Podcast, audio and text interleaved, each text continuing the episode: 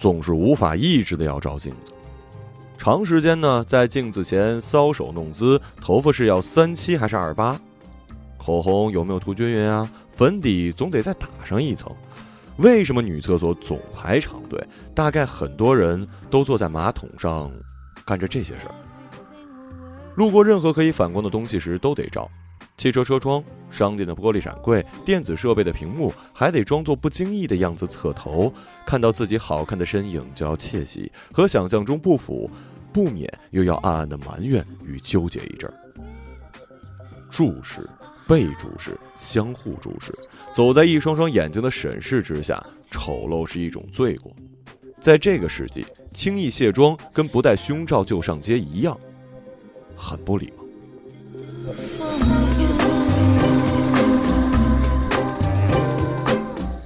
唐女士从新买的宝马车里钻出来，锁好车以后，对着车玻璃又检查了一遍自己的口红有没有涂出唇线，围巾结打的好不好看。几个月前选车的时候，她问女儿选什么颜色好，女儿哈哈一笑说：“香槟吧，比较适合中老年妇女，高贵稳重。”她笑着回答说：“你妈妈还没那么老吧？”女儿不置可否的哼了一声，没做回答。他的脸上还挂着笑，但是心里却笑不出来了。不知道从什么时候开始，他对这样的话开始感到介意，甚至时而感到愤怒。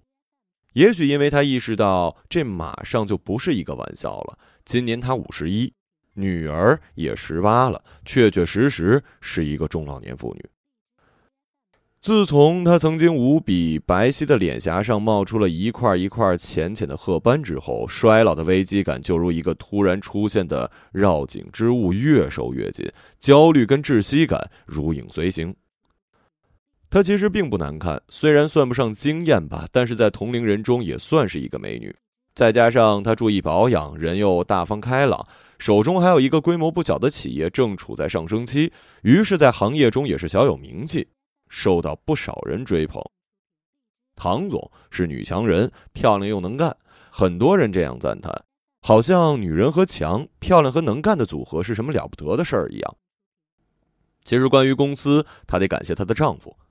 二十年前，她在原来的公司浑水摸鱼，荒度了许多日子，是他帮她谋划了未来，指引了方向，还二话不说的借给她二十万创业。当时的二十万是很多很多钱。后来他赚够了钱，也没有还给他这二十万，却把自己嫁给了他。刚开始的那几年，他们过得很艰苦，现在回想起来却很快乐。不知从什么时候开始，他开始越来越喜欢回忆过去。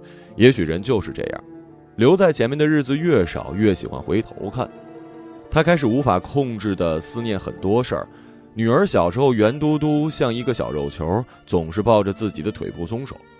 母亲总是拉着自己唱戏念白，贵妃醉酒，江姐红头绳。父亲不爱说话，每日都钻在他的物理研究所里，只是在母亲唱歌的时候呢，会放下手中的笔，笑眯眯的听着，听了很多遍也不厌烦。她最想念丈夫，他低沉温暖的声音，修长的手指，自然卷曲的乌黑头发。五年前，他因为犯了一个让他觉得不可思议的错误，以及种种原因决定出国。他记得与他相关的很多感觉，却时常觉得自己快要忘记他的脸庞了。他的回忆被邮件的提醒声音打断，是美国的一个项目负责人回的，热情真挚的对他的公司表示了赞许，问他明天是否有空 Skype 谈一谈未来的合作可能。她看了一眼墙上的钟，已经十二点了。女儿跟丈夫好不容易回一次国，中午约好请他们俩去喝早茶，不能迟到了。唐女士赶到早茶店的时候，丈夫跟女儿已经点好菜，他们面对面坐着，一个低头看手机，一个看着桌上的盘盘碗碗发呆。怎么点好菜不吃啊？不是等你呢吗？女儿用一种明知故问的眼神看着他。哎呀，真是不好意思啊，工作太忙了。其实她并没有迟到，是女儿跟丈夫早到了半个小时。桌上摆满茶点，剔透的虾饺，炖煮成深红色的爆汁凤爪，叉烧肠粉上浇上一层甜酱油，豆腐花还冒着蒸腾的热气，黄色的脆皮慢慢的陷入皮蛋瘦肉粥的粘稠里。快吃吧，在国外一定没这个好吃。你小时候啊最爱吃这个了。他夹起一个凤爪放在女儿的盘子里，我不要，这东西太油了，我减肥呢。何况现在国外的中国餐馆多的要命，都吃腻了。呃，中国有的，在那儿啊，大部分都能买到。丈夫也附和，她感觉有些失落。丈夫跟女儿似乎对中国的一切都并不思念，离别在二十一世纪似乎成了一个没有意义的词。网络缩短了一切之间的距离，所有的久别重逢似乎都因为在虚拟中被演绎了很多遍而失去了兴奋感。他们并不想念中国的食物，似乎也并不想念他。外婆怎么样了？明天是周日，我们去看看吧。我不想去。他下意识的说：“母亲一年前得了老年痴呆，他的记忆在几个月前的时间里快速的衰退，忘记了唱歌，忘记了名字，忘记了如何吃饭，忘记了如何上厕所。他目睹自己的母亲从想说而无法说的焦急绝望，转化到了无话可说的平淡冷漠。他无数次试图想象遗忘是怎么样的过程，是一瞬间还是缓缓退去的过程。”他想到母亲坐在轮椅上的样子，她的身体毫无变化，脸上还带着一丝若有若无的微笑，就像平日坐在发呆一样。唯有眼睛，你再也无法从那双眼睛里窥探到任何东西。他每次想到这个场面，就感到莫名的恐惧。我前几天才去的，他一切都挺好的。看着女儿不悦的脸色，他补充道：“我宁愿死了。”如果我以后得了这个病，我会在失去意识之前自杀的。女儿用勺子搅着碗里的粥。她不知道该怎么回答，她觉得这是一件不可能发生的事儿，但是她又因为女儿的话而感到了焦虑不安。丈夫没有劝，他难道是赞同女儿的话吗？这是今年一家人第一次聚在一张饭桌，他的雀跃和期待在静默中慢慢的分崩离析。目光转向前面墙壁悬挂的电视机，里面正播放着新上任美国总统和他的家人入住白宫的场景。这个略微有些肥胖的中国美国男人脸色发红，不知是因为兴奋还是本色。他的身边站着他高挑美丽的妻子和三个同样漂亮的女儿，实际上他看起来就像是一个带着四个女儿的单身父亲。这个女人真成功啊，唐女士想着。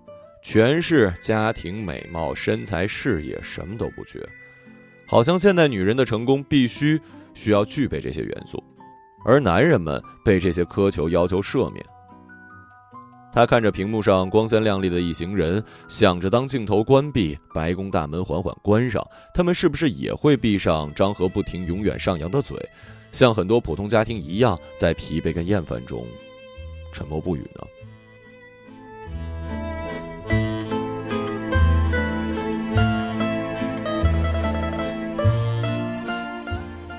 那天晚上，唐女士敷好面膜，躺在床上，拿起手机刷朋友圈。第一条看到的就是以前公司的一个朋友的自拍，配字是“终于把婚离掉了，从此是个自由人”。她倒吸了一口气，感觉十分的震惊。当年他们在同一个公司，这个同事的丈夫经常中午带着盒饭来看她，卿卿我我，甜甜蜜蜜的模样，她到现在还记得。他不太明白，一段几十年的婚姻怎么会走到离婚这一步呢？很多不合适，结婚几年就能发现。如果都忍受磨合了几十年，为什么为什么这一年就会成为压垮骆驼的最后一根稻草呢？也许也没有那么轰轰烈烈，也许婚姻的死亡不过是爱情死亡后留下的最后一丝气息，离婚只是一个早已筹划好的仪式，需要一个理由来让他举办的。不那么突兀而已。她在黑暗里看着自己已经睡着的丈夫，她的脸在黑色里模糊成有些奇怪的形状。有一瞬间，她觉得自己身边躺着一个陌生人。她凑近一些去看丈夫的脸，想象着他会不会其实是睁着眼睛偷偷盯着自己的脸。她为这个想法感到了羞愧跟惊慌。现在她没有化妆，脸上的褐斑一定分外的明显，眼角的皱纹也多得可怕。衰老携带着她亲密的伙伴丑陋，在黑夜里瞪着眼睛向她伸出双手。一切阻挡都是无力的。她把双手保护性的交叉在胸前。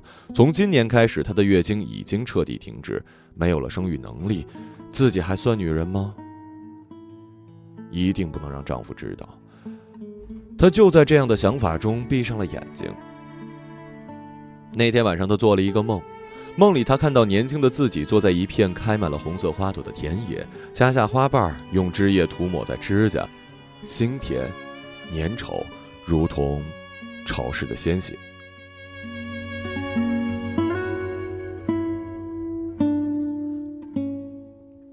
唐女士跟丈夫相识于大学的一场文艺晚会，唐女士是主持人，丈夫弹了一把木吉他，唱《音乐之声》里的《雪绒花》。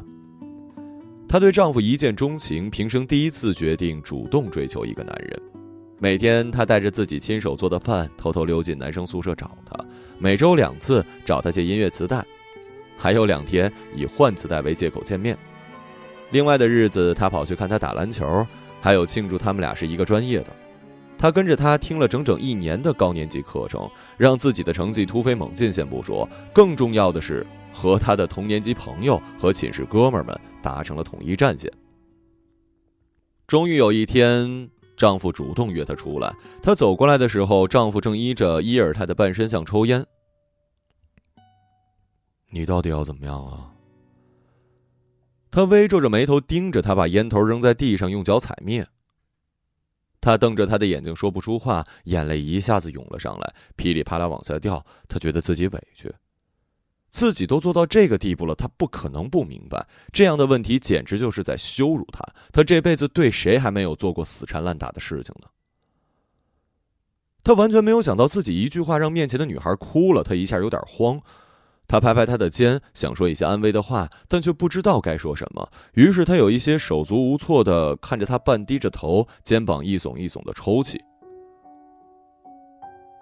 你能不能以后不要总是做西红柿炒鸡蛋这一道菜啊？他说完这句话，自己也愣了，然后看着前面的姑娘，一脸懵懂的抬起头，睫毛还是湿漉漉的。可我就会这一道菜啊！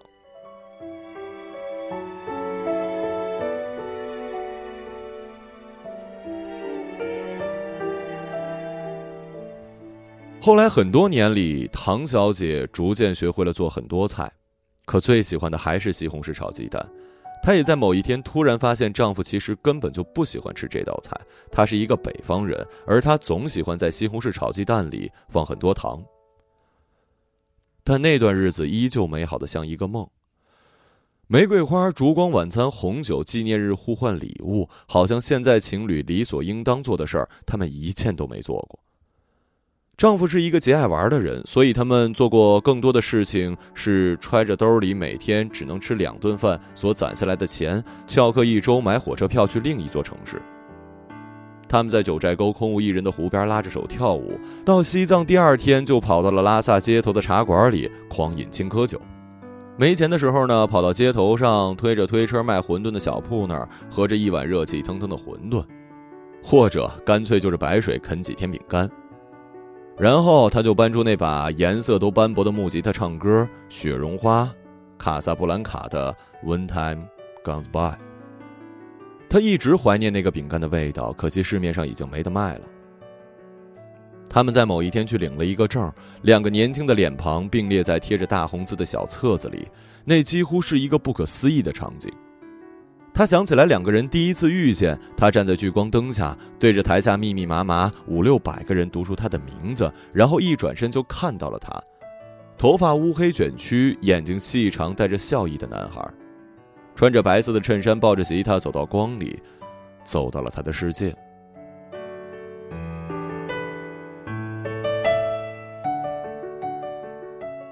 然而他现在就站在他的身边，他的照片贴在他的旁边。那时候他觉得这就是一辈子的契约，所有关于爱情的诗歌都变成了真的。也许所有事情在到达定点之后，都会不可避免的开始下坠的过程。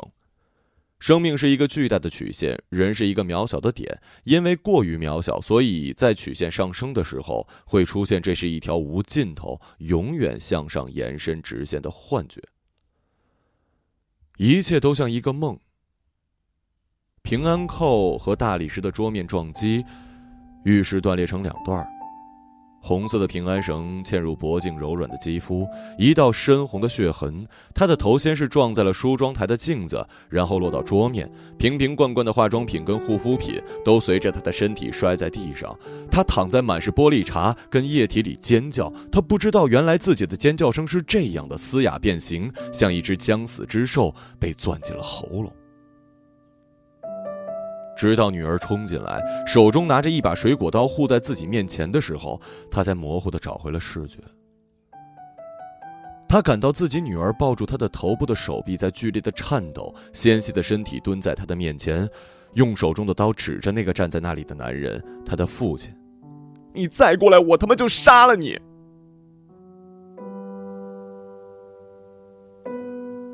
他攥住女儿的衣服，指甲嵌入手心儿。他的孩子，他的柔弱的、总是细声细语的宝贝儿。男人看着他们，似乎愣了一瞬，然后摇摇晃晃的走了出去。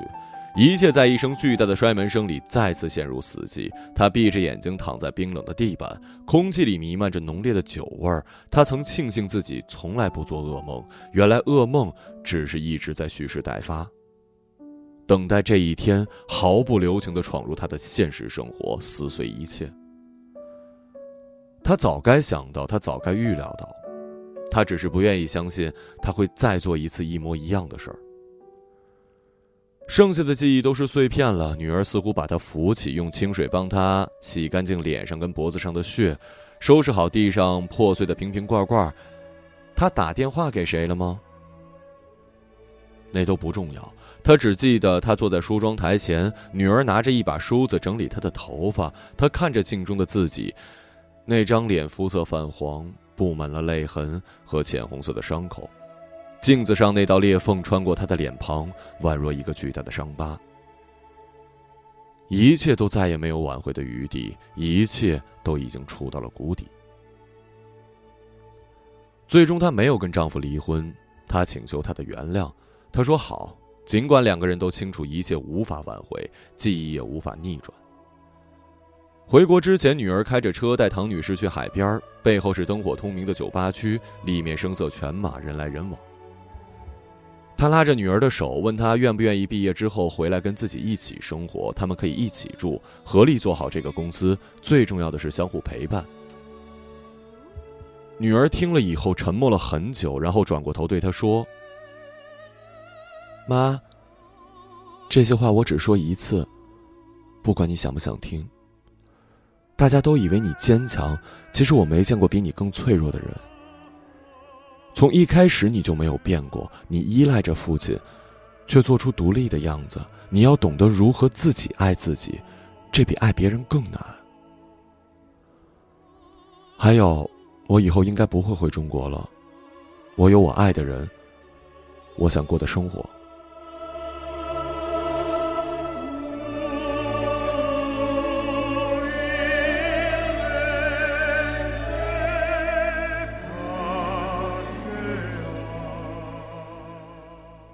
他看着女儿转过头，看向夜色中颜色模糊的大海。孤独终究没能幸免任何一个人，或早或晚都需要学会接受离别、失去，忍耐着等待重聚。唐小姐闭上眼睛，听着海浪轻柔的拍打着礁石的声音，她突然感到宁静，很久以来第一次没有焦虑于泪水是否弄花了妆。只有远处填海机还在永远不停歇的工作，石头、沙子缓慢的倾泻进大海，慢慢的堆积成上升的陆地。夜幕里一切风平浪静，却又蠢蠢欲动。